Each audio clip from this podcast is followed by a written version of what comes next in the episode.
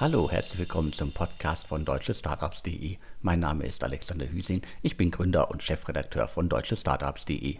Im Insider-Podcast spreche ich heute wieder mit Sven Schmidt, Seriengründer, Internetinvestor, OMR-Podcast-Legende und derzeit in Essen im Ruhrgebiet mit Maschinensucher unterwegs. In der vorvorletzten Folge des Insider Podcasts habe ich euch schon mal von Instafo erzählt. Was da an Kontaktanfragen von euch an Instafo kam, war wirklich Wahnsinn. Daher möchte ich euch Instafo jetzt noch einmal ans Herz legen. Wenn ihr in eurem Unternehmen offene Stellen im Tech, Sales oder Marketingbereich endlich mit Top-Talenten besetzen wollt, dann habe ich jetzt mit Instafo was Spannendes mitgebracht. Über 600 Unternehmen wie Payfit, RTL, Amazon oder HelloFresh stellen über die Recruiting-Plattform bereits erfolgreich ein. Besonders an Instafo ist, dass sie als Plattform einen der besten und größten Talentpools in Deutschland mit monatlich über 2500 Neuanmeldungen speziell im Tech, Marketing und Sales-Bereich aufgebaut haben. Durch das Matching, den persönlichen Support und den Plattformchat ist Instafo ideal für alle Unternehmen, die schnell Talente suchen. Und jetzt kommt's. Instafo ist so konfident, dass ihr über die Plattform die passenden Mitarbeiter findet. Alle Hörerinnen und Hörer des Insider Podcasts können Instafo jetzt sechs Monate kostenlos testen, sofern ihr in einer der größeren deutschen Städte sitzt oder Remote-Optionen bietet und Jobs in Tech, Marketing oder Sales besetzen wollt. Alle Infos dazu findet ihr direkt unter instafo.com/ds. Instafo schreibt man übrigens I-N-S-T-A-F-F-O. Keine Sorge, wem das alles zu schnell ging, den Link und alle Infos findet ihr wie immer auch in den Show Notes zum Podcast. Ich glaube, egal ob im Boom oder in der Krise, gute Firmen werden mit Top-Talenten gebaut. Ja, sozusagen die, die, die Hiring-Philosophie, um den Anglizismus zu verwenden, die wir bei der Machine Seeker Group haben, ja, die hat halt auch in Staffo, das passt super. Also daher großen Dank nochmal. Ja, wiederholter Sponsor Alex, das heißt Podcast-Werbung im DS Insider Podcast, die wirkt. Aber jetzt mal direkt äh, ran ans Geschehen oder rein in die Themen. Fangen wir an mit einem, muss man so offen sagen, mit einem unschönen Thema, auch wenn das die Gründerin meines Erachtens auf LinkedIn letzten Freitag sehr gut kommuniziert hat. Worüber reden wir, Alex? Über das Thema, wo die Zähne ja, ich sag mal, am Freitag, am Wochenende drüber geredet hat. Du weißt, wovon ich rede. Ich weiß, wovon du redest. Es geht um äh, Planetly und äh, das Startup, das ähm, Anna Alex, äh, Outfit, Outfittery-Gründerin und Benedikt Franke, äh, Helpling-Gründer 2020 gegründet haben und dann relativ äh, zügig an OneTrust, ein amerikanisches Unternehmen, für rund, da jetzt mal 100 Millionen verkauft haben. Es geht darum bei Planetly um eine Software, mit der Unternehmen ihren CO2-Fußabdruck äh, ermitteln können. Und äh, das Unternehmen äh, OneTrust, die kümmern sich halt um ESG-Technologien, äh, platt ausgedrückt. Und das war eigentlich sozusagen ein, äh, ja, wie sagt man so schön, das passte zusammen von außen. Jetzt ist aber sozusagen äh, wie bei vielen äh, Übernahmen, Exits, gibt es dann nach einiger Zeit äh, einen Katzenjammer und der Katzenjammer ist hier halt richtig, richtig groß, weil Planetly wird dicht gemacht, 200 Mitarbeiter sind äh, betroffen und Anna Alex hat da auf äh, LinkedIn sich ordentlich Luft gemacht. Ich, äh, zwischen den Zeilen kann man, glaube ich, mehr als deutlich lesen, dass sie da sehr angepisst ist über die Maßnahme, dass so kurz nach dem Exit das ganze Unternehmen im Grunde ja als, äh, als eigenständige Marke, als eigenständige Plattform aufgelöst wird und halt in, unter das Dach von OneTrust wandert. Ja, ich glaube, es ist natürlich noch so ein bisschen in Anführungsstrichen krasser, weil 200 Mitarbeiterinnen und Mitarbeiter letztendlich ihren Job verlieren. Und ähm, ich glaube, auf LinkedIn kann man auch gucken, da äh, ist schon aufgerufen worden, letztendlich, ähm, dass diese Top-Mitarbeiter halt neue Herausforderungen suchen und dass man sich da melden kann. Also daher nochmal hier an der Stelle, ich glaube, es ist eine Sondersituation, ähm, die zum Schluss sehr unschön ist. Ähm, ich habe allerdings die Hoffnung, dass weiterhin Top-Leute, gerade in Berlin, auch wieder neue spannende Aufgaben kurzfristig finden werden. Ich hatte am Wochenende mit ein, zwei VCs über das Thema gesprochen. Und was waren da zum einen die Insights, zum anderen die Thesen, die da im Raum standen. Nochmal vielleicht zum Business von Planetly. Ähm, das kann man sicherlich auch an der hohen Zahl der Mitarbeiter im gewissen Rahmen erkennen. Planetly hat zum einen Produktgeschäft betrieben, aber auch letztendlich um das Produkt herum Consulting, also Beratungsleistungen verkauft. Ähm, das ist nicht immer einfach, beides zeitgleich zu tun. Also Unternehmensberatung und Produktgeschäft. Das sind oftmals unterschiedliche Philosophien. Ja, Produktbusiness ja, kann man, passt meistens sehr gut zu Venture Capital. Unternehmensberatung sollte meistens aus dem Cashflow herauswachsen. Ähm, manchmal fängt man an, das beides parallel zu machen, weil man noch kein eigenes Ökosystem hat. Also ich gebe euch mal ein Beispiel für jemanden, der ein tolles Ökosystem aufgebaut hat. Spriker, ähm, E-Commerce-Software, unter anderem sozusagen angetrieben von Alexander Graf, vielen Hörern sicherlich als Kassenzone-Podcaster bekannt. Äh, Spriker fokussiert sich auf das Produkt und hat dann ein Ökosystem an Beratungen, Webagenturen, Dienstleistern, die dann Spriker sozusagen beim Kunden zum Einsatz bringen. Und äh, Planetly hat sozusagen die Beratungsleistung selbst erbracht und dann das Produkt halt entsprechend mitverkauft. Da sind sicherlich Synergien, aber es ist halt kulturell schon ein sehr unterschiedliches Geschäft, Beratung und Produktgeschäft. Und nach der langen Vorrede, ich bitte es zu entschuldigen, was haben mir VCs gesagt?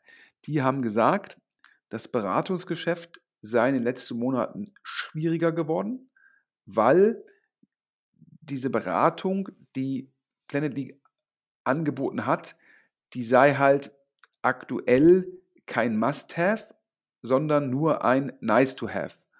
Und im aktuellen Umfeld mit viel Gegenwind ist es halt, sei es halt sehr schwierig, Nice-to-Have Projekte zu verkaufen. Das heißt, die Hypothese dieses VCs war es, dass Planetly in den letzten Wochen, Monaten Probleme hatte, die Beratungsleistungen zu verkaufen und damit halt auch die Mitarbeiter letztendlich, die man in dem Segment hat, also im Beratungsgeschäft, die halt zu monetarisieren, dass die halt nicht sozusagen ist ja mit dieser, dieser, man sagt ja immer on the bench, also dass die nicht auf der Bank sitzen, sondern dass die beim Kunden in Einsatz, im Einsatz sind und dass die halt berechnet werden können. Und das ist sicherlich dann, es ist schon sicherlich eine Herausforderung in Zeiten, wo die Kapitalkosten gering sind. Aber jetzt, wo die Kapitalkosten hoch sind, Alex, wenn dann ein Käufer sagt, ich muss jetzt die Firma den negativen Cashflow finanzieren und nicht nur den negativen Cashflow im Aufbau des Produktgeschäftes, sondern auch den negativen Cashflow im, im Beratungsgeschäft. Dann ist das für eine Firma, die etwaig selbst sagt, wir müssen auf unsere Cash-Position aufpassen. Ist das dann eventuell schwierig? Und das scheint mir diesen Schritt zu erklären. Und äh, die VCs, mit denen ich gesprochen habe, haben so ein bisschen gerätselt, diese 100 Millionen, die wir damals sozusagen, hatten wir, glaube ich, vermeldet im Podcast hier, wie viel davon seien Cash gewesen, wie viel davon seien Anteile von OneTrust gewesen und zu, welchem, zu welcher Bewertung seien die Anteile von OneTrust an die Gesellschafter Planetly gegangen. Also wenn das ein Hörer weiß, Alex, kann er sich gerne melden. Du hast die E-Mail-Adresse podcast.deutschestartups.de, aber es gibt auch den anonymen Briefkasten auf der Webseite, oder? Richtig, also wer seinen Namen nicht nennen möchte, der nutzt einfach den anonymen Briefkasten. Da erfahren wir nicht, äh, wo die Infos herkommen. Nutzt das, die anderen machen es auch. Also daher das zu Planetly. Wir hoffen, dass die Mitarbeiterinnen und Mitarbeiter kurzfristig neue spannende Aufgaben finden.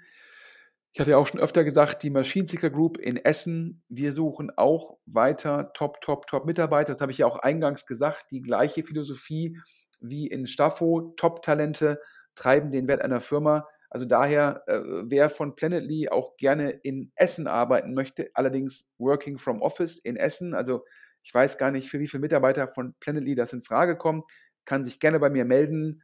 Sven.schmidt mit dt at maschinensucher.de. Ja, und der Trend, dass Startups aktuell gezwungen sind, sage ich mal, hm, ihre eigenen Kostenstrukturen zu hinterfragen, der ist ungebrochen, Alex. Der ist ungebrochen. Es gibt auf jeden Fall da draußen immer wieder neue Meldungen, dass äh, Startups aus Berlin, Hamburg, München, Köln und so weiter Mitarbeiterinnen und Mitarbeiter entlassen müssen. Das heißt, äh, da sind wir immer noch quasi auf der, auf dem absteigenden Ast, was äh, quasi die, die absoluten Zahlen bei äh, Startup-Mitarbeitenden betrifft.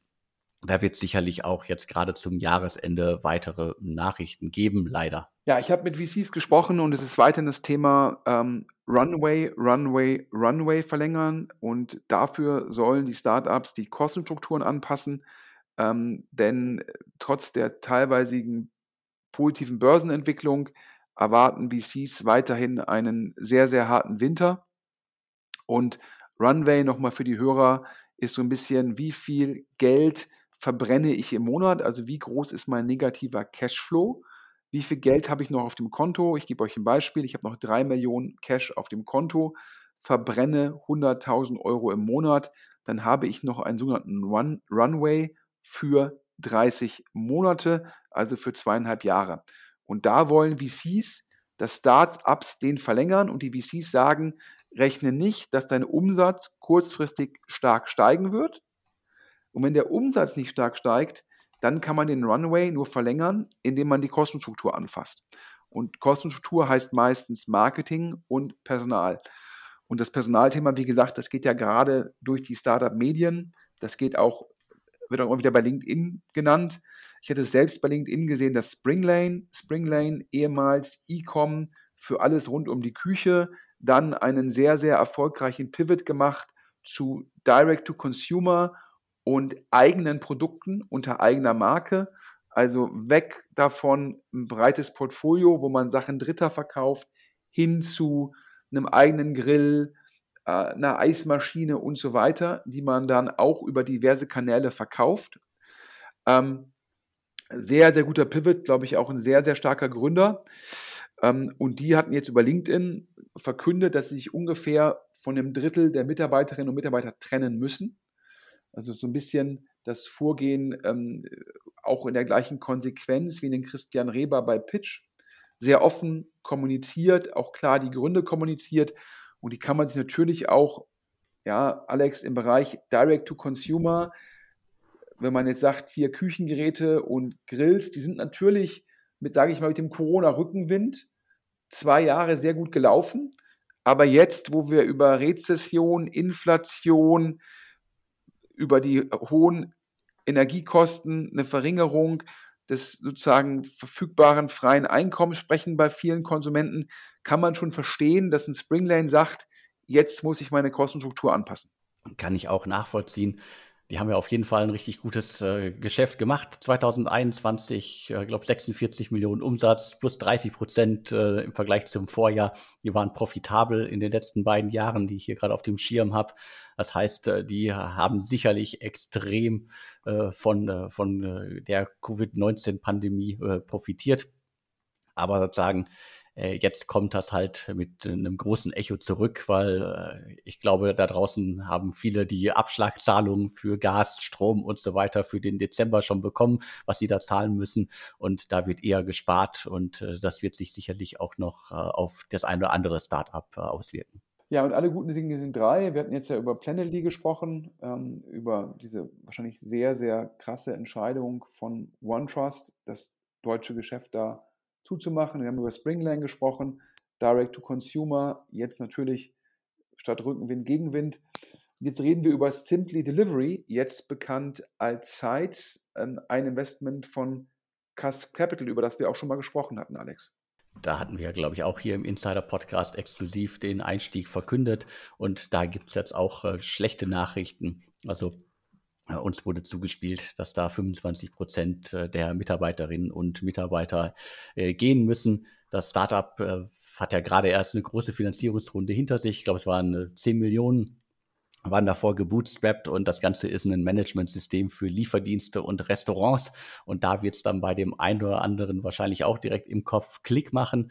Das ist auch, wenn das sicherlich bei, bei vielen gerade in Berlin und so weiter, dass da vielleicht das letzte ist, wo man spart, aber da wird sicherlich auch dran gespart. Also die Leute werden weniger ausgeben für Lieferdienste und Restaurants. Und dementsprechend sind die, ist die Zielgruppe, die quasi äh, Sites anspricht, da wahrscheinlich dann auch zurückhaltender, dass sie einfach weniger ihrer Software aktuell einfach äh, unterbringen können, als das äh, vielleicht noch vor ein paar Monaten geplant war. Ja, ich glaube, da kommen mehrere Punkte zusammen. Ich glaube, man muss auch sagen, es gibt ja dieses Beispiel in den USA, Toast, ein Startup, die machen Restaurant-Software und wickeln auch das Payment für die Restaurants ab. Die hatten einen Börsengang gemacht und äh, sehr stark gewachsen, sehr, sehr hohe Bewertung und ähm, natürlich auch diese Storyline, wir sitzen auf dem Payment. Also sprich, ähm, das läuft alles über uns. Ähm, und äh, da war natürlich immer die Frage, ob das solche Anbieter wie Sites halt auch selbst hinbekommen, zu sagen, statt äh, in Anführungsstrichen nur die Software Suite für Restaurants zu sein, auch zu sagen, ich werde der Payment Provider und integriere das, was wahrscheinlich aus Produktseite sehr viel Sinn macht, aber dann investierst du natürlich auch in die Produkterweiterung. Du denkst dir wahrscheinlich auch, okay, wenn das jetzt der spannende Markt ist und ich den Kundenwert relevant erhöhen kann über Payment, dann muss ich gucken, dass ich expandiere und neue Märkte, neue Länder, mehr Restaurants gewinne, um dann den hohen Kundenwert über die Payment-Lösung ja, letztendlich reinzuholen. Und das ist natürlich auch eine große Vorfinanzierung, weil ich verdiene dann ja jeden Monat mit, dem, mit meiner Payment-Marge aber ich muss erstmal sozusagen den Kunden gewinnen. Das heißt, ich habe die Kundengewinnungskosten, die Expansionskosten, die habe ich halt in Zeitpunkt Null. Und bis ich dann sozusagen die refinanziert habe, dauert sicherlich ein, zwei Jahre. Und das, so ein Cashflow-Profil, das war halt in Zeiten, wo das Kapital letztendlich kostenlos war, war das komplett unproblematisch. Ich konnte hingehen und sagen, ich finanziere zwei Jahre vor, weil das macht produktseitig Sinn, das macht strategisch Sinn, das macht vom Kundenwert Sinn. Aber durch diese Veränderungen der Zinskurve, durch die Skepsis, durch die natürlich auch einfach jetzt stark steigenden Zinsen und damit stark steigenden Kapitalkosten, hat sich da die Perspektive des Marktes halt schon relevant geändert.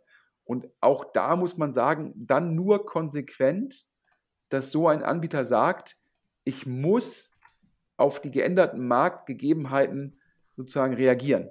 Ja, und auch hier, ich glaube, auch die Firma sitzt in Berlin, daher mein Pitch mit Essen wahrscheinlich so ein bisschen ein Long Shot. Ähm, aber ähm, ja, wir bei Maschinensucher suchen weiter Mitarbeiter und wir drücken, glaube ich, allen Mitarbeiterinnen und Mitarbeitern von Planetly, Springlane und Sites die Daumen.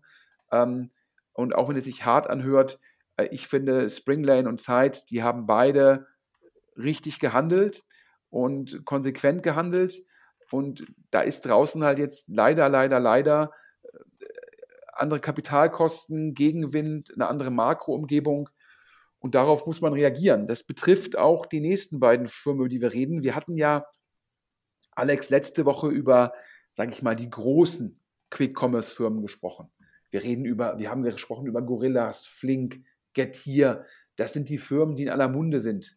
Aber es gab ja danach auch, sage ich mal, kann man sagen, die vertikalen Klone, ja, also, oder wie würdest du sie bezeichnen? Ja, vertikale Klone trifft schon ganz gut. Also wir reden über quasi äh, Ausgründungen zum Thema. Ich fantasiere jetzt einfach mal wild durch die Gegend. Griechische Lebensmittel, türkische Lebensmittel, äh, Halal-Lebensmittel und alles, was man sich da so vorstellen kann. Asiatische Lebensmittel. Und dann sind wir relativ schnell bei den Namen Go Tiger und Yababa also das sind Quick-Commerce-Anbieter oder also die schnell nach Hause liefern oder schneller, als es zumindest früher Supermärkte getan haben.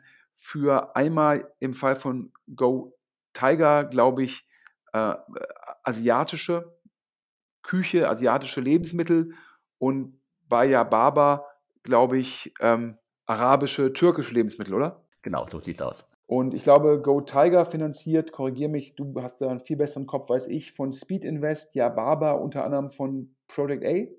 Richtig, also Yababa ist äh, Creandum, Project A, Food Labs, äh, da gab es eine, glaube ich, eine 15,5 Millionen äh, Runde. Das heißt, die waren schon richtig gut unterwegs. Und ich glaube, man hat damals gehört, dass die noch viel mehr hätten aufnehmen können. Das haben die damals wohl nicht äh, gemacht oder wollten es auch gar nicht. Und äh, dann haben wir hier Go Tiger, hast du gesagt, ja, Speed Invest, äh, Geo Capital, also die auch bei, bei Gorillas und bei diversen anderen Food-Themen mit an Bord sind. Da sind sozusagen dann auch ein paar der bekannten Namen, die sich im Segment auskennen drin. Was wir am Markt hören, ist es, dass das ist natürlich wenig überraschend. Ja, man sieht ja jetzt die Herausforderungen, vor denen die horizontalen Anbieter, Gorillas, Flinke, Tier, ich habe sie genannt, vor denen die stehen. Also sprich, höhere Kosten, höhere Personalkosten, höhere Energiekosten, höhere Kosten für die Lebensmittel, äh, parallel ähm, ja, die Kunden teilweise weniger verfügbares Einkommen. Ähm, das führt dazu dann die Thematik, viele Bestellungen letztes Jahr auch mit Gutscheinen incentiviert, ähm, dementsprechend teilweise die Profitabilität pro Order ähm, sehr, sehr fraglich. Und das, wenn das schon für die Großen schwierig ist, letztendlich die Frequenzen hinzubekommen, die Kundenberührungspunkte dauerhaft hinzubekommen, ähm, trotz vermeintlicher Skaleneffekte, trotz Präsenzthemen und so weiter, teilweise auch Netzwerkeffekten, wie schnell kann ich liefern, ja, je mehr Fahrer ich, ich habe, je mehr Nachfrage, desto besser kann ich das austarieren. Wenn die schon Schwierigkeiten haben, ist es wenig überraschend, dass wir im Markt hören, dass Go Tiger beim Fundraising vor großen Herausforderungen stehen würde ich glaube auch einfach, dass wenn du ein Investor bist, wenn du ein General Partner bei einem VC bist und du investierst jetzt in den Go Tiger oder in den Yababa, dann darf das auch nicht schief gehen. Denn wenn es schief geht, ist die Gefahr halt groß, dass deine Limited Partner, also die Investoren in den VC-Fonds, zu dir sagen als GP, äh, ja, guck mal, die ganzen Schwierigkeiten, wo jetzt Gorillas äh, ja, mit Getir zusammengeht und wahrscheinlich die Investoren dabei jetzt kein Geld verdienen. Warum hast du jetzt noch in Go Tiger investiert? Das heißt, was vielleicht noch vor einem Jahr, anderthalb Jahr nach dem Motto Gorillas, Fling, Mensch, zwei Milliarden, drei Milliarden, ja, macht Sinn, vertikal zu investieren. Dieser Rückenwind, aus dem ist jetzt Gegenwind geworden. Also dieses Signaling, dieses psychologische, das ist jetzt auf einmal Gegenwind und das macht es halt schwierig. Und wir hören auch, dass das Business natürlich nicht einfach ist. Ja? Also ich glaube, je fokussierter du wirst, ist dann immer die Frage, werden dann die, die Lieferrouten nicht zwangsläufig ineffizienter, weil, die, weil du nicht mehr diese Ballung von Kunden hast. Und das scheint mir die Herausforderung zu sein für Go Tiger und ja, Barber. Die haben natürlich bisher viel, viel, viel, viel, viel weniger Geld aufgenommen als die großen, über die wir immer sprechen. Das heißt natürlich bisher eine ganz andere Kapitaleffizienz vorgelebt. Und vielleicht können Sie dich durch, den Fokus, vielleicht können Sie auch Liefergebühren entsprechend anpassen, vielleicht können Sie auch ein Franchise-System machen, vielleicht können Sie sich neu erfinden. Wir drücken da auf jeden Fall die Daumen, aber sicherlich jetzt auch ja, kein einfaches, ja, kein einfaches Klima für Fundraising für die beiden. Das bringt uns auch zum Status quo, Alex. Auch wenn wir gleich einen Haufen neue Investments verkünden können, insgesamt wenig Runden aktuell, oder? Insgesamt wenig Runden, klar, das äh, haben wir ja immer regelmäßig äh, schon hier im Insider-Podcast auch gesagt. Die richtig großen Runden fehlen. Klar, es gibt sie, äh, sowas wie ganz aktuell Limehome, 45 äh, Millionen das sind aber die Ausnahmen und da hatten wir vor einem halben Jahr ja gefühlt irgendwie äh, Dutzende innerhalb von einer Woche und äh, wir hatten auch mal jede Woche ein neues Einhorn. Von den Zeiten sind wir weit weg. Ich wollte auch mal sagen, das war, als wir äh, uns schon irgendwie in Anführungsstrichen ähm, äh, uns schon fast vorgeworfen haben, wenn wir mal keinen Unicorn News im Podcast hatten. Ähm, und äh, ja, das hat sich aktuell äh, sehr, sehr verändert. Und äh, wenn ich jetzt mit den VCs, mit den General Partnern der VCs spreche, die sagen mir halt, ja, auch wenn sich jetzt gerade die Börsen vielleicht wieder leicht erholt hätten, bleibe es im Tech-Bereich sehr, sehr schwierig. Und ähm, sie würden weiterhin alle Startups dazu anhalten, halt entsprechend auf die Kosten zu achten. Da werden dann solche Wörter benutzt wie halt, äh, wenn kein Mitarbeiterabbau, wird halt gesprochen von so einem Hiring Freeze, also wieder der Anglizismus, also Einstellungsstopp auf Deutsch. Und dann gibt ja immer zwei Möglichkeiten, Mitarbeiter abzubauen. Einmal diese sehr konsequenten ähm, Schritte, ob es nun von Pitch oder von ähnlichen Firmen war, oder halt zu sagen, ich mache es halt so ein bisschen leiser, indem ich halt keinen mehr einstelle und dann halt ja den natürlichen Churn passieren lasse, also Leute, die einfach gehen und dann vielleicht bei manchen Leuten das Gehalt nicht an die Inflation anpasse, die dann auch gehen und dann baue ich halt über einen Zeitraum von einem Jahr auch 20, 25 Millionen Leute ab in einem Start-up, wo die Bindung meistens nicht so ist, dass die Leute ihr Leben lang da bleiben, sondern halt drei, vier, fünf Jahre. Das heißt, nach fünf Jahren ist das Personal zum, zum Teil durchgewechselt. Und so kann man natürlich auch, sage ich mal, still und leise Personal abbauen. Und das sind so die Hinweise, die die VCs an ihre Portfoliofirmen geben. Und ich ging ja immer davon aus, dass sich das halt sehr stark auf Consumer-Startups bezieht, wo einfach ja, dann wenig Rückenwind im Sinne von der, den Ausgaben der Konsumenten aktuell da ist. Aber VCs sagen mir auch, dass die Verkaufszyklen für B2B-Software, die wären auch länger und man müsste auch differenzieren in Software, die klar messbare Vorteile für den Kunden hat, wo der dann sagt, ja klar, das mache ich jetzt, das nehme ich mit. Und zwischen Software, die dann vielleicht auch nochmal ein Jahr verschoben werden kann.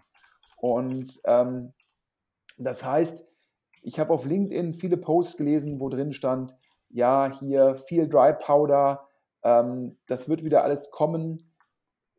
Ich will jetzt hier nicht sozusagen zu einer negativen Stimmung beitragen, weil ich immer sage, äh, wenn die Stimmung negativ ist, dann ist, es, ist, ist das, der Status quo meistens besser. Und wenn die Stimmung grandios ist, ist der Status quo meistens ein Stück schlechter. Man muss also gucken, dass man da nicht so eine Negativspirale oder eine zu Positivspirale erzeugt. Aber ich glaube schon, dass bis auf den Pre-Seed-Bereich, wo wirklich viel Geld da ist, wo Leute investieren wollen, dass es dahinter halt schwieriger wird. Und dass man auch gucken muss, wenn man halt vielleicht noch in der Lage ist, auf 6, 8 Millionen Pre eine Pre-Seed-Runde zu machen, muss man sich fragen, auf welchen Bewertungen sollen dann die Folgerunden stattfinden. Und ich glaube, man muss sich, früher hat man gesagt, nach sechs bis zwölf Monaten mache ich dann die Seed-Runde. Und ich glaube, man muss jetzt gucken, dass man mit dem Pre-Seed-Geld wirkliche Fortschritte hinbekommt. Und das heißt, auch mit dem Pre-Seed-Geld sofort in, in Runway denken. Und ähm, denn das ist aktuell schon alles komplex. Ich habe ja eben schon über dieses Signaling gesprochen und mir hat ein VC was gesagt, das war für mich auch nochmal echt nochmal erhellend. Der hat gesagt, wir können eigentlich so in Downrounds investieren. Das können wir eigentlich gar nicht, weil wir sind ja irgendwie keine Restrukturierer und meistens ist dann ein Downround schon irgendwie ein Zeichen, dass man da was an der Kostenstruktur verändern muss und so weiter. Und ähm, das ist halt nicht unser Business und vor allem Limited Partner, also unsere Investoren, die könnten ja auch so eine Downround so sehen, dass das Modell der Firma nicht funktioniert und dann fragen die uns, warum wir in eine Firma investiert hätten, wo das Modell nicht funktioniert. Also die Angst des Signalings da und die Angst, wenn es dann nicht klappt, ex post das verargumentieren zu müssen. Und das ist dann sozusagen diese Psychologie, von der dann auch General Partner betroffen sind. Ja, vielleicht nicht ein General Partner von einer Firma wie Benchmark oder vielleicht auch nicht ein General Partner von einer Firma wie Point9, die für ihre Limited Partner so viel Geld verdient haben, dass sie einen unglaublichen Vertrauensvorsprung haben oder einfach so viel Vertrauen gewonnen haben, dass sie davon leben können. Aber wenn wir über Fonds reden, die vielleicht noch nicht in der gleichen Position sind, in der vorvorletzten Folge des Insider Podcasts habe ich euch schon mal von Instafo erzählt. Was da an Kontaktanfragen von euch an Instafo kam, war wirklich Wahnsinn. Daher möchte ich euch Instafo jetzt noch einmal ans Herz legen. Wenn ihr in eurem Unternehmen offene Stellen im Tech, Sales oder Marketingbereich endlich mit Top-Talenten besetzen wollt, dann habe ich jetzt mit Instafo was Spannendes mitgebracht. Über 600 Unternehmen wie Payfit, RTL, Amazon oder HelloFresh stellen über die Recruiting-Plattform bereits erfolgreich ein. Besonders an Instafo ist, dass sie als Plattform einen der besten und größten Talentpools in Deutschland mit monatlich über 2500 Neuanmeldungen speziell im Tech, Marketing und Sales-Bereich aufgebaut haben. Durch das Matching, den persönlichen Support und den Plattformchat ist Instafo ideal für alle Unternehmen, die schnell Talente suchen. Und jetzt kommt's. Instafo ist so konfident, dass ihr über die Plattform die passenden Mitarbeiter findet. Alle Hörerinnen und Hörer des Insider Podcasts können Instafo jetzt sechs Monate kostenlos testen, sofern ihr in einer der größeren deutschen Städte sitzt oder Remote-Optionen bietet und Jobs in Tech, Marketing oder Sales besetzen wollt. Alle Infos dazu findet ihr direkt unter instafo.com/ds. Instafo schreibt man übrigens I-N-S-T-A-F-F-O. Keine Sorge, wem das alles zu schnell ging, den Link und alle Infos findet ihr wie immer auch in den Show Notes zum Podcast. Diese Psychologie spielt eine Rolle und da kommen wir auch gleich ähm, zu unserem ersten Investment, von dem wir gehört haben. Ja, Alex, wir reden über Roadsurfer. Ist ein Startup, über das wir hier auch schon gesprochen haben. Ist halt auch auf ein, äh, ein Startup, das äh, in den vergangenen Monaten äh, sicherlich ein Hingucker war weil ich glaube, die erste Runde waren 24 Millionen, HV Capital, Hardcore Capital und so weiter. Dann gab es noch eine Angel-Runde, glaube ich, auch nochmal fast äh, 5 Millionen hinterher, äh, die, die in das Startup investiert worden sind. Und äh, warum nicht mit gerechnet? Weil im Grunde hatte ich auch nicht damit gerechnet, dass mal ähm, ja, Unternehmen, die im Grunde Camper an diversen Standorten hinstellen, und äh, das Ganze äh, über eine Website buchbar machen, dass äh, die quasi äh, zum riesen Hype-Thema werden. Da gibt's und gab es ja irgendwie auch diverse andere Startups, äh, die auf den Camping-Boom gesetzt haben und der hatte durch Corona, unser Lieblingswort in den letzten Jahren, ja verdammt viel Rückenwind. Die Leute wollten alleine sein und ich glaube, allein in der Start-up-Szene äh, fahren seit äh, einigen Monaten irgendwie äh, diverse neue Wohnwagen, Camper und sonst was durch die Gegend. Und das Startup hat es geschafft, äh, da halt mit HV Capital einen Investor an Bord zu holen, mit dem ich nicht gerechnet hatte. Sind seit 2016 unterwegs und äh, hatten damals, glaube ich, irgendwas so um die 230 Mitarbeiterinnen und Mitarbeiter. Also ein, ein Unternehmen, das äh, ge gefühlt äh, überrascht hat und auch durch den Boom einigermaßen fest im Sattel saß. Ja, man muss da ganz klar sagen, natürlich eine, ein Team, was lange an dem Thema gearbeitet hat und dann zum richtigen Zeitpunkt an der richtigen Stelle stand, ähm, als dann halt entsprechend der Rückenwind für das Camper-Thema kam. Ähm, muss man auch mal sagen, ist natürlich, äh, das haben die jetzt nicht opportunistisch gemacht. Du hast ja gesagt, 2016 gestartet und dann sehr, sehr gut im Fundraising gewesen. Ähm, so ein bisschen immer die Frage, ob es letztendlich eine vertikale Autovermietung, also sprich, äh, die vermieten halt nur Camper, immer die Frage, ob das, ähm, wie kriegt man das halt dann das ganze Jahr ausgelastet? Ähm, kriegt man dann im Endeffekt die Stationen wirklich effizient? Wie gesagt, Autovermieter wie Sixt haben wahrscheinlich den Vorteil, dass sie letztendlich das ganze Jahr über Geschäft haben, vielleicht im Sommer mehr Touristen, im Winter mehr Geschäftsleute und dann etwa ihre Station noch besser auslasten können durch Skaleneffekte über äh, verschiedene Rubriken von, von Fahrzeugen. Ähm, aber Roadsurfer mit dem vertikalen Fokus ähm, HV Capital gewonnen. Und ähm, was haben wir da jetzt gehört? Ja, äh, weiterhin natürlich Riesennachfrage nach den Campern von Roadsurfer. Ich glaube, die waren im Sommer alle ausgebucht. Das ist natürlich top für die Firma, also die Auslastung der Fahrzeuge überhaupt kein Problem. Aber, und ähm, das ist natürlich irgendwie, äh, ja, dann schon ein Problem, die ganzen Autovermieter und auch Roadsurfer, die haben ja jetzt vor Corona oftmals Fahrzeuge mit bis zu 50 Prozent Rabatt von den Autoherstellern äh, kaufen können. Also es, mir hat was mein Berater so schön erklärt, so eine Autovermietung, die kauft den Wagen zu einem Discount nutzt den ein Jahr lang intensiv und verkauft ihn dann zu dem Einstandspreis auf dem Gebrauchtwarenmarkt. Anders ausgedrückt, die hat den Wagen letztendlich zwölf Monate lang kostenlos gestellt bekommen und die ganzen Mieteinnahmen haben dann halt das Marketing, die Stationen und den Service entsprechend refinanziert. Aber eigentlich hatten sie keine Kosten fürs Fahrzeug, bis auf die Kapitalkosten, das Fahrzeug für ein Jahr lang zu finanzieren aber es gab jetzt ansonsten keinerlei Abschreibekosten, da man die Wagen oftmals zum gleichen Preis verkaufen konnte, zu dem man sie gekauft hat. Das haben die Hersteller gemacht, um Skaleneffekte zu erzielen, um Fabriken auszulasten, natürlich auch aus einem gewissen Grund Marketing. Und sicherlich hat auch ein Roadsurfer in der Vergangenheit sehr kosteneffizient Camper einkaufen können. Und aber wie auch die Vermieter von PKWs hat natürlich Corona dazu geführt, dass die Automobilhersteller hatten irgendwie weniger, hatten Teile, damit konnten sie weniger Fahrzeuge produzieren. Dann haben sie natürlich die Fahrzeuge, die sie produzieren konnten, über die Kanäle verkauft, die ihm nahezu den vollen Preis gebracht haben. Und daher haben wir halt gehört, dass ein Roadsurfer Schwierigkeiten hatte, letztendlich Camper fürs Wachstum zu bekommen. Also ähm, einfach Camper zu einem Preis zu bekommen, der es ihnen ermöglicht, ja, profitabel die Vermietung zu machen. Und das hat mich jetzt natürlich nicht ganz so überrascht, denn zur Machine Seeker Group gehört auch Truck Scout ähm, 24. Das ist das ehemalige B2B-Geschäft der Scout-Gruppe, was wir der Scout-Gruppe abgekauft haben. Und da war ein kleiner Teil auch B2C, nämlich das Camper-Geschäft.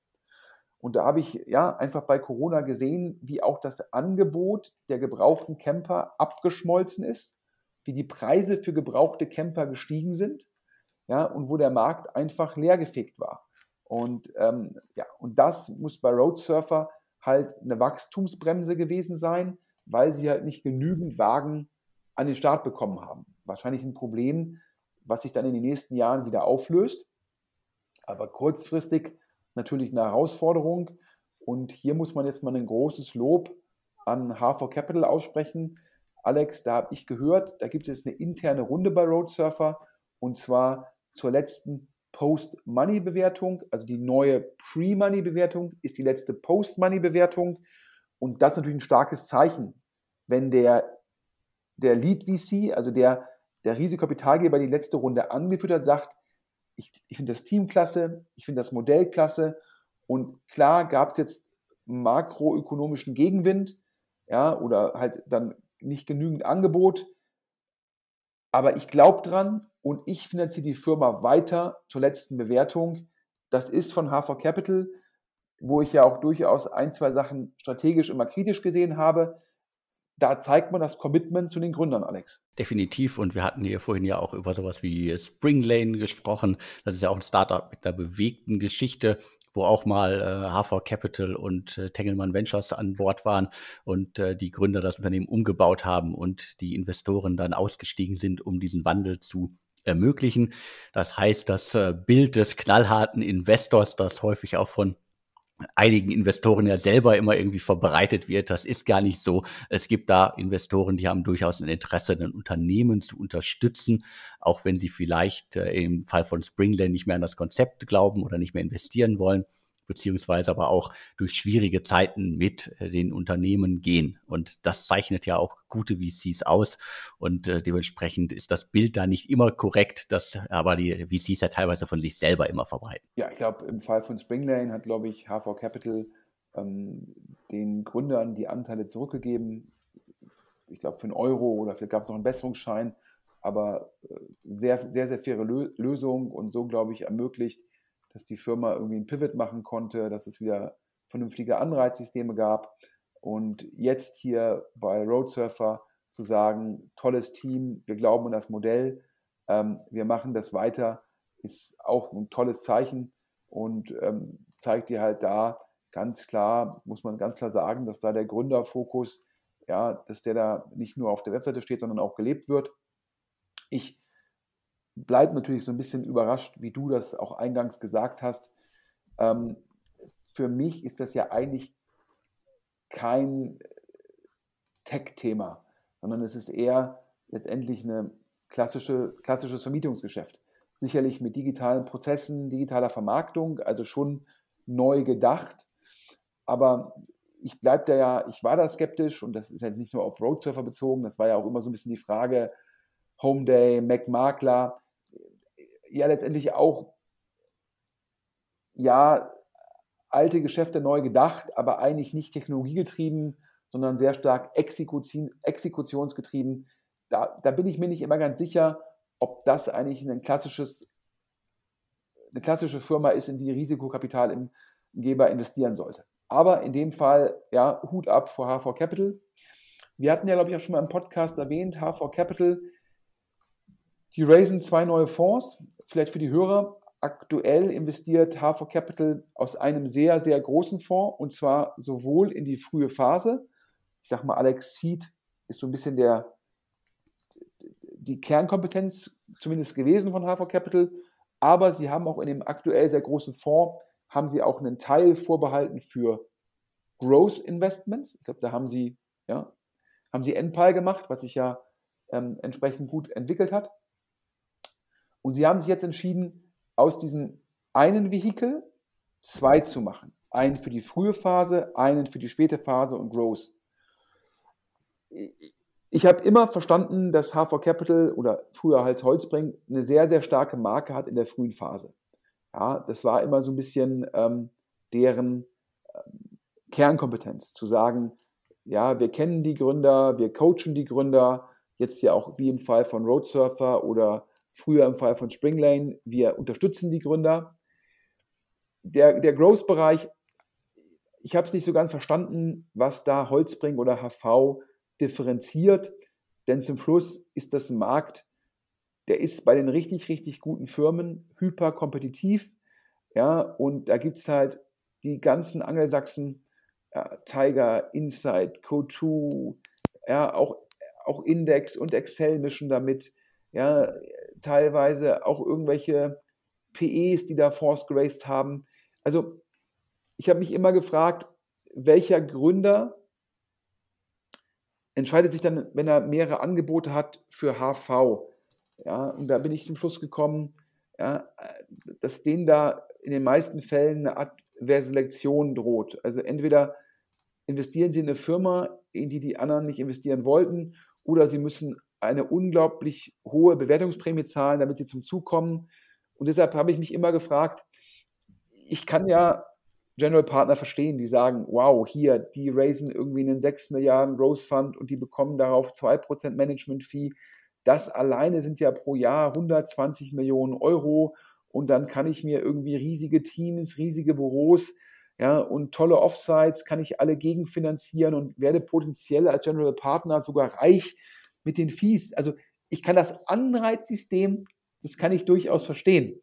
Ähm, aber ich habe nicht verstanden, wo da die Einzigartigkeit bei HV ist. Und was wir jetzt von zwei Leuten gehört haben, ist es, dass dieser HV Growth Fund, dass es da angeblich Herausforderungen beim Fundraising geben würde. Das muss man ganz klar sagen, das Fundraising ist jetzt unabhängig davon schwieriger geworden. Ja, also äh, viele Limited Partners, also die Investoren, sind in Venture Capital vielleicht ein bisschen überallokiert, müssen gucken, dass ihre Portfolio-Diversifizierung, also Public Market Equities, Bonds, VC, Private Equity, dass das wieder passt. Ja, das macht es generell schwieriger.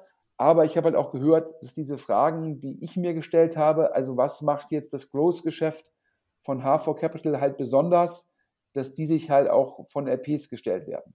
Also daher es ist glaube ich, nicht so einfach zu sagen, meine Kernkompetenz ist die Frühphase. Ach übrigens, ich mache jetzt auch nochmal einen 400, 500 Millionen Euro Growth Fund. Ja?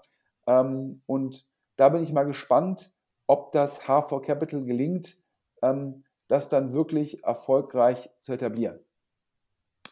Aber kommen wir jetzt zum Abschluss zu drei neuen erfolgreichen, sogar vier erfolgreichen Fundraisings, wie wir hören. Und fangen an mit einer Firma, mit einem VC, der, glaube ich, die Exits sehr, sehr, sehr gut getimt hat. Ja, so ein DN Capital, ob nun Auto 1, ob ein Mr. Specs, ja, sogar ein Windeln.de, ja, haben die ja, glaube ich, auch mit an die Börse gebracht. So ein DN Capital, die haben, glaube ich, ein gutes Gefühl, Alex, wann man Firmen verkaufen muss. So scheint es zumindest. Aber äh, sie haben ja auch auf der anderen Seite ein äh, gutes Gespür für den deutschen Markt und haben da in den äh, letzten Jahren immer wieder sich ein paar spannende Unternehmen rausgepickt äh, und die halt äh, äh, groß gemacht und wie du gesagt hast, dann in, in, in vielen Fällen zum richtigen Zeitpunkt dann auch abgestoßen. Und jetzt haben sie sich äh, ein Startup rausgesucht, das ich bisher, glaube ich, noch gar nicht auf dem Schirm hatte. Äh, ScaleHub, ein Startup aus Norderstedt, Kiel, also Schleswig-Holstein. Also Schleswig-Holstein scheint sich gerade auch zu einem Gründerstandort äh, zu entwickeln. Allein in Kiel gab es ja jetzt in den letzten Wochen damit irgendwie mehrere spannende Meldungen.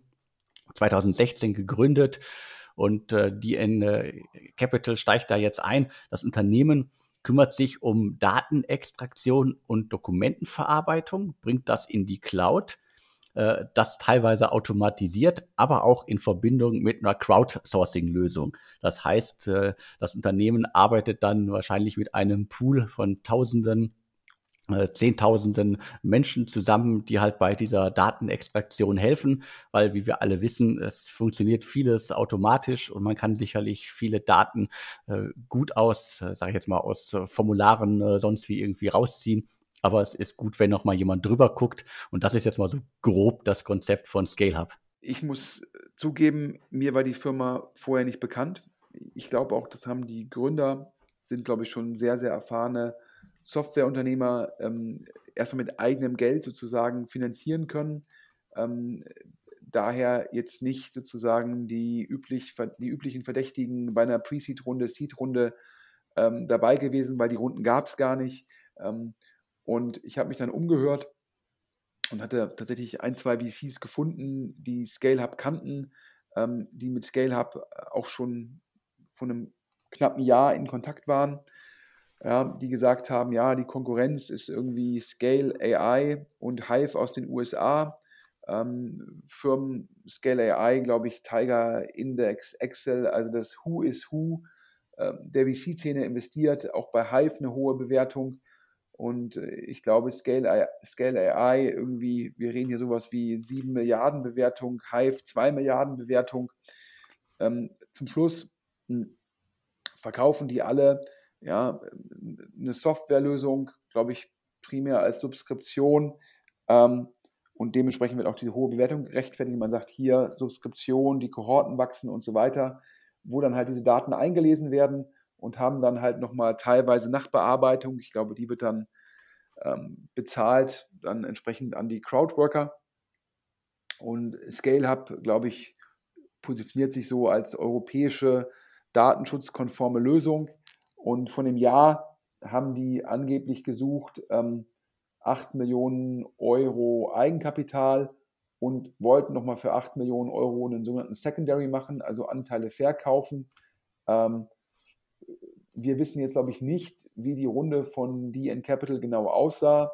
Ähm, wobei, glaube ich, Handelsregister sieht so aus, hätte DN Capital mit etwaigen Mitinvestoren so gute 25 Prozent. Also ähm, ja, da wird dann die End Capital schon eine relevante Summe für investiert haben. Ich glaube, die Planzahlen waren bei ScaleHub, ja, Ende letzten Jahres wollte man im Dezember bei 400.000 äh, monatlichen Subskriptionsumsatz sein, also dann ein sogenannter AAA auf Basis vom letzten Dezember von 4,8 Millionen und ich glaube, man wollte das um 150 Prozent steigern, also statt 400.000 wollte man jetzt im im Dezember 22, also im nächsten Monat, ähm, bei einer Million sein. Das wären dann also 12 Millionen RA. Ähm, falls das sozusagen erreicht worden ist, erreicht wird, ist ja immer die Frage, manche Startups planen ja immer mit sehr aggressiven Planzahlen für eine hohe Bewertung. Und dann ist immer die Frage, erreichen die die Planzahlen auch? Ähm, ich höre im Markt immer so ein bisschen abhängig vom Wachstum, würde man für solche Umsätze das sechs- bis neunfache Zahlen. Vielleicht, wenn es statt irgendwie 12 Millionen RA, vielleicht ist irgendwie 10 werden im Dezember. Das würde so eine Bewertung von 70, 80 Millionen plausibilisieren. Und wenn dann vielleicht, ähm, wenn dann vielleicht, ähm, wenn dann vielleicht sozusagen ähm, die Capital über 25 Prozent hat, Vielleicht gab es dann auch den Secondary, der da angedacht war. Bei so einem Secondary gibt es dann meistens einen Abschlag. Ähm, ähm, und äh, ja, aber daher wir spekulieren, ich glaube, wenn da jemand von den Hörern mehr weiß, wenn jemand weiß, wie groß war die Runde, wie war die Runde strukturiert, dann freuen wir uns, wir hatten das schon gesagt, gerne über einen Hinweis, ja, anonymer Briefkasten auf der Webseite oder an die E-Mail-Adresse podcast at deutsche Startups. Aber ich finde es immer wieder faszinierend. Es entstehen halt auch gute Firmen, ja, ohne dass da sozusagen die, sage ich mal, Berliner Angel Mafia ähm, dran beteiligt ist. Und so ein DN Capital, die sind auch, ich sag mal, Commitment-Investoren. Wenn die ein Thema spannend finden, dann machen die halt auch eine große Runde. Und da muss man halt sagen, muss man denen auch Respekt zollen. Und äh, auch wenn es jetzt für die meisten Investoren, äh, Public Market Investoren im Fall von Windel, Mr. Specs und Auto 1 jetzt nicht so gut ausgegangen ist, hat DN Capital natürlich den Markt äh, sehr, sehr gut gelesen. Kommen wir zu einem ganz anderen Thema. Ähm, ich spreche es wahrscheinlich falsch aus, deshalb überlasse ich dir die Aussprache von dieser, sage ich mal, von diesem ja, Lösungsanbieter für Schulen, Kindergärten und Co. Ich vermute, Sie hören auf den Namen Stui. Das ist zumindest das, was bei mir im Kopf hängen geblieben ist. Ist ein Startup, das auch schon seit 2018 unterwegs ist. Spannenderweise mal aus einem Jugendforschprojekt entstanden. Da gibt es verdammt wenig Startups, äh, die es so weit geschafft haben. Äh, die haben es geschafft aus Koblenz und platt gesagt ist das eine Messenger-App für Schulen, also ein WhatsApp für Schulen, das inzwischen, glaube ich, auch äh, auf äh, Zoom-Komponenten setzt und so weiter. Also alles das, was an vielen Schulen, äh, gerade im Lockdown, den alle ja miterlebt haben, kaum möglich war weil die richtige Software nicht da war. Und äh, bei WhatsApp gibt's ja auch immer wieder äh, Eltern, äh, Schule, Kita und so weiter, die äh, das nicht nutzen möchten. Das heißt, äh, Kommunikationswege sind da verschlossen und äh, Lehrerinnen und Lehrer dürfen es, glaube ich, auch gar nicht. Das heißt, äh, Stui ist da die passende, ja, datenschutzkonforme Lösung. Die hatten schon, glaube ich, mindestens zwei Runden gemacht. HTGF und die äh, Blau.de-Gründer hatten mal so zwei Millionen investiert und dann HV Capital, Franz Haniel aus Duisburg und diverse Angels nochmal sieben Millionen. Haben, glaube ich, damals, das war zumindest mein letzter Stand, irgendwie 60 Mitarbeiterinnen gehabt und äh, waren da gut unterwegs und äh, wollten das äh, das Tool, was sie da aufgebaut haben, an noch mehr Schulen bringen, was sicherlich auch kein einfaches Geschäft ist, weil äh, da muss man, glaube ich, ganz, ganz viele Klinken putzen und braucht ganz, ganz viel Zeit, einen langen Atem, um da Abschlüsse zu tätigen. Aber das Thema kann ich auf jeden Fall aus eigener Erfahrung sowohl bei Kita als auch bei der Schule nachvollziehen. Da gibt es definitiv einen Riesenbedarf. Du hast es so ein bisschen WhatsApp genannt. Ich glaube, da ist natürlich in der Zwischenzeit auch eine mehr Software-Features. Ich glaube, nach meinem Verständnis können da Schulen, Kindergärten, können damit auch Einsatzplanung machen. Also ich glaube, wenn jemand ausfällt, kann man darüber kurzfristig halt dann den Ersatz planen. Ähm, man kann äh, Hausaufgaben auch den Eltern kommunizieren, damit die halt wissen, ähm, was die Kinder halt noch zu Hause machen müssen. Ja, die Kommunikation zwischen Schule und Eltern, aber auch, glaube ich, zwischen Lehrern untereinander kann man darüber abdecken ich hätte jetzt sozusagen, ähm, ja, wir haben ja schon über Staff-Base gesprochen, der große Erfolg, ähm, unter anderem von Capnemic, da hatten wir letztes Mal über die Zahlen gesprochen. Man kann ja so ein bisschen so sagen, ja, ähm, äh, das ist ja eigentlich optimal, statt diese Zettelwirtschaft, ähm, statt irgendwie dieses Abstimmen über WhatsApp-Gruppen, das alles entsprechend in der App abzubilden und äh, was Staff-Base dann für die Mitarbeiter tut, machen dann halt Stui Geschrieben übrigens S-D-U-I, wenn ich mich nicht täusche. Also äh, auf jeden Fall für mich ein Zungenbrecher, aber liebe Hörer, ihr habt mitbekommen, ich äh, bin ja jetzt auch nicht so der ähm, Experte in der Aussprache der ähm, verschiedenen, ähm, verschiedenen äh, ja, Firmenbezeichnungen, ähm, Marken und Co. Ähm, also daher, ähm, ja, das ist, äh, ist da sicherlich, äh, bleibt da für mich eine Herausforderung. Aber ich finde das Modell super. Punkt. Ich sehe da einen ganz klaren Bedarf. Ich bin auch Alex Betroffener, in Anführungsstrichen, du ja auch. Ähm, ich glaube, wir beide würden uns sehr freuen, wenn wir da auf unseren Handys eine App hätten, wo wir das alles irgendwie sehr effizient ähm, ähm, da mitnehmen können.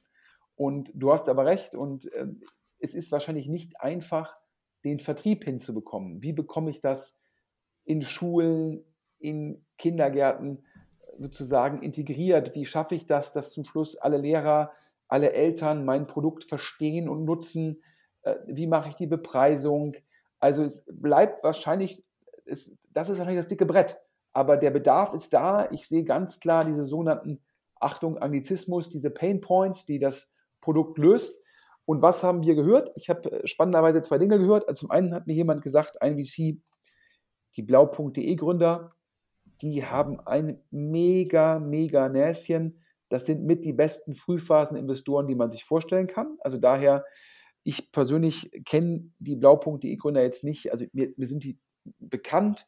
Ich weiß, dass die damals, glaube ich, handy.de, blau.de, dass sie dann kurzzeit einen eigenen Fonds hatten, dass sie aber viel Angel-Tätigkeit machen, dass sie, glaube ich, zu dritt sind und immer zwei sind aktiv und einer kann sich immer so ein bisschen sozusagen auch mal eine Auszeit nehmen und dass alle nur positiv über die reden. Aber mir war gar nicht transparent, wie erfolgreich die sein müssen. Also das hier für die Hörer ähm, wurde mir da irgendwie äh, erzählt. Und das Zweite, was wir gehört haben, ist es, dass halt die Firma, Alex, bitte helf mir mit der Aussprache. Sag mal einfach Stui. Stui. Das, äh, das Stui würde super laufen und da käme jetzt eine größere Runde. Also unsere Exklusivmitteilung hier, Stui laufe super und es käme eine größere Runde. Das heißt, liebe Investoren, äh, eine Firma, wo ich sage, ähm, da ist ja wahrscheinlich bei den Schulen auch genügend Budget da, weil es daher, glaube ich, so Digitalisierungsfonds gibt und Co. Daher einer der Gewinner in dem Segment und wahrscheinlich auch mit, sogar mit Zahlungsbereitschaft, wahrscheinlich sogar notfalls bei den Eltern. Ähm, guckt euch die Firma an, falls die Runde noch nicht gesigned sein sollte. So, jetzt gucke ich auf die Uhr. Wir nähern uns der Stunde, Alex. Das heißt, jetzt beeilen wir uns. Zum Schluss ein Investor, wo man auch sagen muss, Respekt, war aktiv, ist aktiv, wird wahrscheinlich immer aktiv bleiben. Über wen rede ich? Über Atlantic Labs. Und die haben direkt zwei neue Investments gemacht. Genau, also Atlantic Labs ist auf jeden Fall weiter ordentlich aktiv. Das erste Investment, äh, was ich hier exklusiv verkünden kann, nennt sich äh, Skinera. Und äh, da lautet das Konzept halt ja, Erwerb, Ausstattung, Bereitstellung von Räumlichkeiten für den Betrieb von Arztpraxen. Bei dem Namen und dem Team, das es macht, gehe ich jetzt mal von Hautthemen aus würde zu Skin passen. Und das Team sind unter anderem äh, Peter Malmquist, der hat mal äh, äh FCG, die Frontier Car Group, äh, gegründet. Die sind auch äh, übernommen worden von, äh, von Nespers vor einer Zeit. War vorher auch bei Auto 1 und so weiter. Und ihm zur Seite steht äh, Felix äh, King. Der war Ex-Formel Skin, äh, Skin und Dermatologe da an Bord und, glaube ich, beim Klinikum rechts an der ISA beschäftigt. Und die setzen auf ein echtes Boom-Thema. Ich glaube, über die allermeisten, die ich jetzt gleich nenne, hatten wir schon mal hier im Podcast berichtet. Avi Medical sorgt sich um Arztpraxen, also klassische Arztpraxen. Äh, Palabra Praxisgruppe äh, kümmert sich um Logopädie für Kinder und Erwachsene. Und dann gibt's noch Lora aus München, die sind im Zahnarztsegment unterwegs und Rex aus Berlin, die machen das Ganze für Tierarztpraxen. Das heißt, äh, mehrere Unternehmen, die in mehreren Segmenten Arztpraxen quasi digitalisieren und auch immer quasi mit dem Hintergrund, dass sie im Grunde in dem Fall äh, die Räumlichkeiten zur Verfügung stellen und äh, im, im Grunde dann für mich so eine Art Franchise drumherum bauen.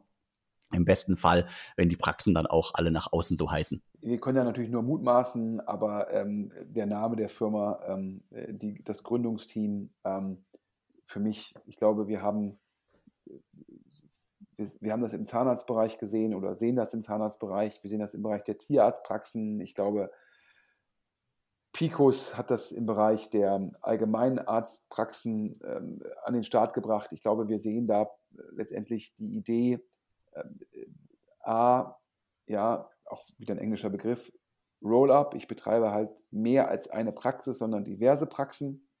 B, ich führe die Praxen effizienter, effektiver über Technologieeinsatz. Potenziell mache ich auch Online-Marketing, um noch eine bessere Auslastung hinzubekommen. Und ähm, ja, letztendlich sehen wir, glaube ich, generell die Professionalisierung von Praxen. Das ist, glaube ich, so ein, fast so eine Art Megatrend. Wir sehen teilweise auch über diese äh, medizinischen Zentren auch dann größere ähm, Themen, wo die kleine Praxis halt dann Teil eines größeren Konstruktes wird. Und äh, nach meinem ist das jetzt einfach das nächste Segment, was da von Venture Capital ähm, angegangen wird. Auch hier muss ich sagen, ist das jetzt ein klassisches VC-Investment? ich weiß nicht, würde man eher wahrscheinlich typisch als PE-Investment bezeichnen. Nun muss man halt sagen, PE macht das ja meistens erst, wenn da schon was Erfolgreiches da ist.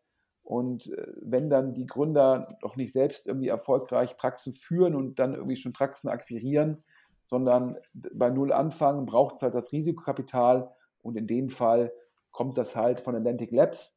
Also daher, ich würde sagen, ähm, das ist ja so ein Modell, wo das ja eigentlich zwangsläufig funktionieren muss, weil da ist eine Nachfrage da. Ähm, die Kunden wollen gut geführte Praxen sehen, also die Patienten. Und da ist immer nur die Frage aus VC-Perspektive, ja, wie viel Kapitaleffizienz bekomme ich in so ein Investment? Ja, aber jetzt zum letzten Investment. Ähm, Alex, Climate Tech, oder? Auch von Atlantic Labs. Genau, es geht um Climate Techs und ich spreche das Unternehmen jetzt mal deutsch aus, weil es sich schön anhört. Äh, Carbon Atlantis äh, klingt irgendwie schön. Äh, Climate Tech, das von einem äh, Gründerteam, äh, Dreier-Gründerteam in München gegründet worden ist.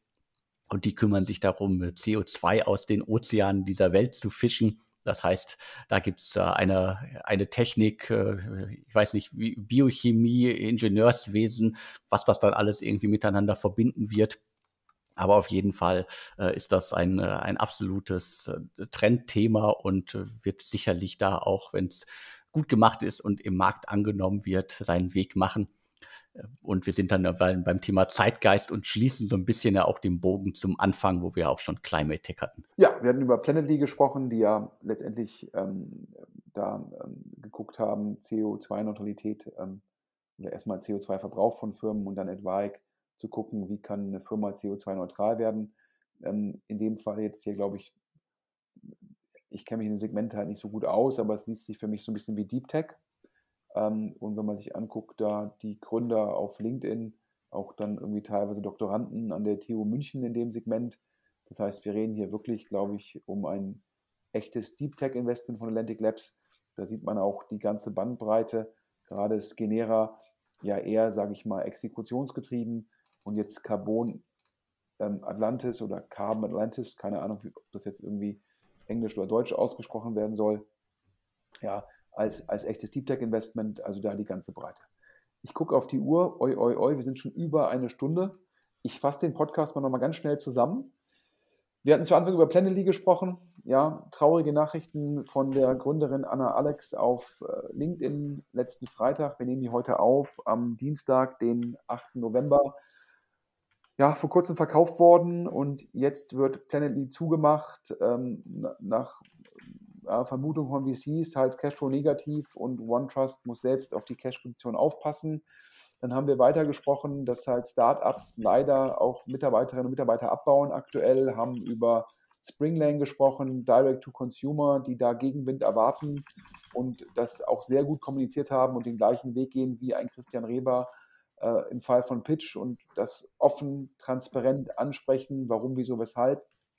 Ähm, ein Sites, vormals Simple Delivery, auch die äh, müssen auf die neue Welt da draußen reagieren, hatten ja sehr aggressiv expandiert, sowohl regional wie vom Produkt her. Das ging im Zeitalter des, sage ich mal, kostenlosen Kapitals. Das hat sich jetzt geändert. Dann haben wir einen kurzen Ausflug gemacht zu Quick Commerce, haben über die vertikalen Quick Commerce Anbieter Go Tiger und Yababa gesprochen. Lieferdienste für asiatisches und dann arabisches, türkisches ähm, Essen, Essen ist falsch, halt Supermarktprodukte. Ja, und wenig überraschend, wenn schon die Giganten der Szene, also Gorillas, Flink und Co. schwächeln, dann haben es natürlich auch die Kleinen sehr schwierig. Aus dem Rückenwind ist Gegenwind geworden. Ähm, generell sagen die VCs, ja, weiter Runway, Runway, Runway. Also wie lange kann ich mit meinem aktuellen Geld sozusagen auskommen? Und man solle nicht vom Umsatzwachstum ausgeben, sondern gucken, dass man die Kosten in den Griff bekommt. Das heißt halt, ja, leider, äh, dass da Mitarbeiterinnen und Mitarbeiter ähm, teilweise abgebaut werden. Und da sei auch kurzfristig keine Besserung zu erwarten. Wir haben darüber gesprochen, dass ein HV Capital, die ja damals schon bei Springlane ähm, eine tolle Lösung herbeigeführt haben mit dem Gründer oder mit den Gründern, dass die sich gerade bei Roadsurfer Vermietung von Campern ganz toll verhalten und da eine interne Runde machen, zuletzt ein Post-Money, also daher äh, H4 Capital, ja, die ich auch durchaus schon kritisiert habe, ähm, stehen da zu ihren Gründern, Respekt. Ähm, sicherlich in der Frühphase einer der Investoren. Jetzt wollen sie einen separaten Growth Fund machen. Da gäbe es angeblich Probleme beim Fundraising. Ich kann mir das gut vorstellen, weil ich da die Positionierung nicht ganz verstehe. Dann, Alex, hattest du exklusiv DN Capital investiert in Scale Hub. Scale Hub, ein deutscher Konkurrent zu Scale AI und Hive aus den USA. Letztendlich eine Lösung für die Erkennung von Daten, eigentlich automatisiert, aber dahinter noch eine Crowd, um das letzte Prozent sozusagen dann manuell zu machen. Dann ähm, haben wir exklusiv berichtet, dass eine größere Runde bei STUI, SDUI ansteht, eine Lösung für Schulen und Kindergärten äh, über mit den Eltern, mit den Lehrern über eine App in Kommunikation zu bleiben. Das kann ich als sozusagen ähm, Vater von zwei Kindern als sehr sinnvolle Lösung nachvollziehen. Da sei eine größere Runde geplant und zum Schluss haben wir gesprochen über die beiden Atlantic Labs Investment. Einmal, sage ich mal, so ein geplanter Roll-up, geplanter Aufbau von Hautarztpraxen, Skenera und einmal ähm, ein Deep Tech Investment im Bereich Climate Tech, Carbon Atlantis, die, glaube ich, CO2 versuchen aus den Meeren rauszuholen. Ich hoffe, ich habe das richtig zusammengefasst und an der Stelle nochmal, Alex, ein großer Dank an Instaffo. Ich hoffe, ich habe das einigermaßen ausgesprochen. Genau, großer Dank an Instaffo für das Sponsoring der aktuellen Ausgabe und wenn ihr euer ne Unternehmen mit neuen Top-Talenten füllen möchtet, die Arbeitsplätze äh, füllen möchtet, dann nutzt äh, Instaffo und ihr könnt auch äh, Instaffo sechs Monate kostenlos testen. Geht einfach unter www.instaffo.com/ds. Ja, und last but not least, wir beide sind in acht Tagen, also heute in acht Tagen, heute ist der 8.11., wir sind am 16.11., das ist ein Mittwoch, in Köln, live auf der Hauptbühne bei der Produktkonferenz in Deutschland. Digitale Leute. Ähm, ich glaube, Produkt wird immer wichtiger. Wenn wir wieder über Kapitaleffizienz sprechen, sprechen wir darüber, dass das Produkt muss das Onboarding einfacher machen, damit man mit weniger Besuchern zumindest die gleiche Anzahl von Kunden erzielt. Ähm, das Produkt muss dafür sorgen, dass der Kunde zufrieden ist und dass der Churn sinkt. Das Produkt muss dafür sorgen, dass man einen Upsell machen kann, dass man aus Kohorten sogar noch mehr Geld verdient. Und das alles führt zu Kapitaleffizienz. Und wie man das hinbekommt, das besprechen Experten auf der Konferenz Digitale Leute in Köln. Das ist jetzt hier keine Werbung, aber aus Gründen der Transparenz, ähm, die Konferenz wird veranstaltet von Stefan Voskötter. Ähm, ich kenne Stefan schon extrem lange, auch wenn er natürlich noch, noch viel jünger ist als ich. Ähm, und ähm, du, Alex, arbeitest du auch geschäftlich mit dem Stefan zusammen, also das hier aus Gründen der Transparenz. Ähm, aber dennoch, ich würde die Konferenz auch so empfehlen, vor allem natürlich, da wir beide da auftreten und einen DS Insider Podcast live aufnehmen und vor allem das, was ich dem Philipp Westermeier immer schon gesagt habe, seine OMR-Tickets zu günstig, das kann ich jetzt hier eins zu eins dem Stefan Vosskötter vorwerfen. Man kann für 49 Euro ein Launch-Ticket kaufen, sieht damit die relevanten Bühnen, vor allem die Hauptbühne, Alex, wo wir beide auftreten. Und das ist schon mehr als ein fairer Preis definitiv. Äh, ich freue mich auf den ersten Live-DS Insider Podcast. Äh, kommt alle nach Köln äh, und zum Digitale Leute Summit und um 10 Uhr sehen wir uns dann hoffentlich auf der Bühne. Nächsten Mittwoch, 16.11. in Köln. Es gibt noch Tickets, Webseite Digitale Leute. Und ja, wir würden uns freuen, viele von den Hörern, die wir hier haben, in Köln zu sehen. Und wir sind sicherlich auch äh, für Fragen dann danach neben der Bühne zu haben. Ja, und jetzt ist der Flug schon irgendwie auf der Distanz äh, Hamburg-München und wir sind eigentlich schon gelandet und rollen zum Finger. Und ähm, daher, Alex, ja, ähm, vielen Dank und allen Hörern äh, einen guten Wochenstart mit einem Tag Verspätung. Und ja, dann würde ich sagen und tschüss und ich überlasse dir das Schlusswort. Ja, von mir auch nochmal vielen Dank an alle, die zugehört haben und hoffentlich sehen wir uns oder vielleicht sehen wir uns in der kommenden Woche mal live. Und jetzt bleibt mir nur noch zu sagen und tschüss.